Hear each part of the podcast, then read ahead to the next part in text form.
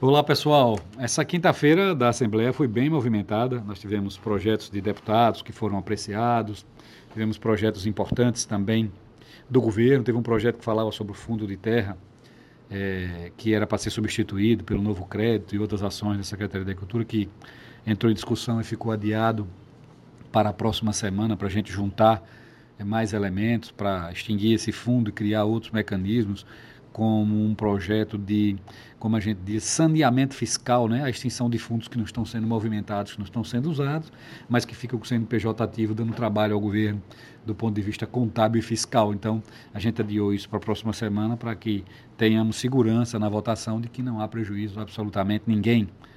É, tivemos também um, um, projeto importante que transferiu para a FUNESA, que é uma fundação é, do, do Estado de Sergipe, ligada a Secretaria de Saúde do Estado, que cuida da escola do SUS, ou seja, do nivelamento das ações que são determinadas ou estabelecidas na Comissão Tripartite, Estados, União e Municípios, e regulamentada por portaria ministerial do Ministério da Saúde, para que todas as ações, todos os protocolos, todos os procedimentos, formas de informar doenças, notificar, e nas diversas áreas, desde a área da epidemiologia, como é o caso agora, nós estamos vivendo uma pandemia, a área epidemiológica, até a área de urgência e emergência, atenção básica, é, condições especiais ou, ou, doenças especiais, transplantados, diabéticos, etc.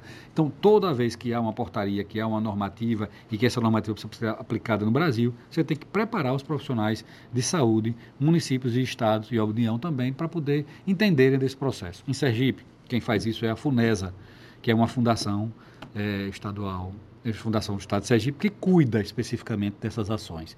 O que está acontecendo nesse momento?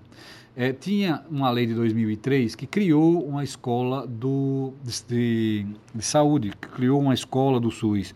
Mas essa, essa lei, essa escola nunca foi implementada, tampouco seu fundo foi movimentado. Então a gente está extinguindo essa escola, transferindo essas responsabilidades para a FUNESA, alterando a lei de 2008 que criou a FUNESA e permitindo que a FUNESA possa fazer convênios, estabelecer a, que os seus treinamentos sejam também a, é, certificados, porque ela já está legalmente, ou estará legalmente, reconhecida como uma escola do SUS em Sergipe, para fins de nivelamento e de é, multiplicação das políticas públicas relativas à saúde no nosso Estado. Essa é uma, uma vertente. Segundo, projeto de absoluta relevância, assinado pelo presidente Luciano e por mim, que faz é, adequações na lei de licenciamento ambiental para a agricultura para os pronafianos. O Sergipe tem hoje em torno de 30 milhões do Banco do Brasil, 120 milhões do Banco Nordeste são aplicados ao Pronaf, ou seja, ao agricultor familiar,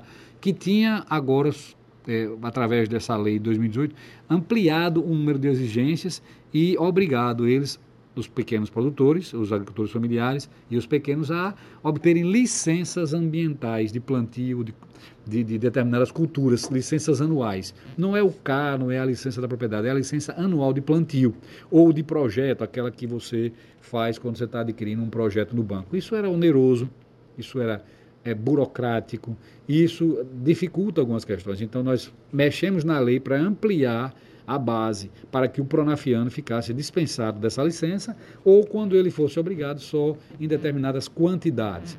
Isso foi um projeto bastante debatido na casa, foi um projeto muito estudado. A ADEMA, o governo do estado, o governador Belivaldo, pessoalmente recomendou ao presidente da ADEMA que contribuísse com a elaboração da solução para atender os agricultores, os pronafianos e também os pequenos e médios, porque nós ampliamos um pouco a base para a exigência da licença simplificada.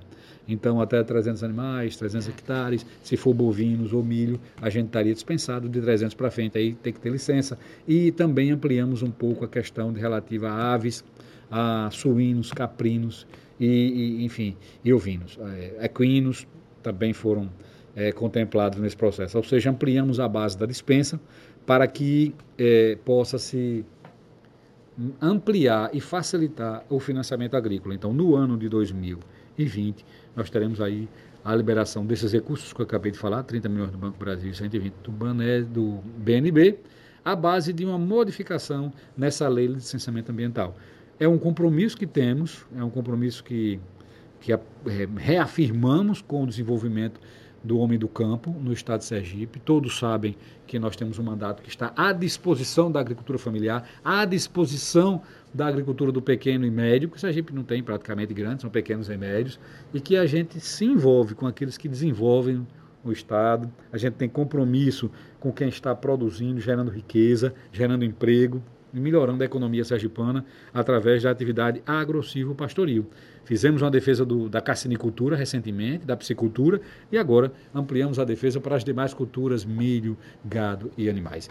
É sempre à disposição e eu me, me sinto realizado neste mandato por ter feito intervenções importantes para preservar o meio ambiente, mas para permitir que a atividade econômica da agro-silvopastoril, da agricultura e pecuária possa efetivamente se desenvolver. E aqui eu faço um agradecimento a todos aqueles que contribuíram. A DEMA, na pessoa de Gilvan e sua equipe, ao Crédito Fundiário, a FAESE, na pessoa de Ivan Sobral, que me fez é, diversas observações, ao SESC, ao Banco do Brasil, ao Banco do Nordeste, enfim, todas as instituições, a Endagro, que esteve, que esteve conosco, porque é um projeto de alta complexidade que envolve diversos técnicos para a gente chegar a um denominador comum.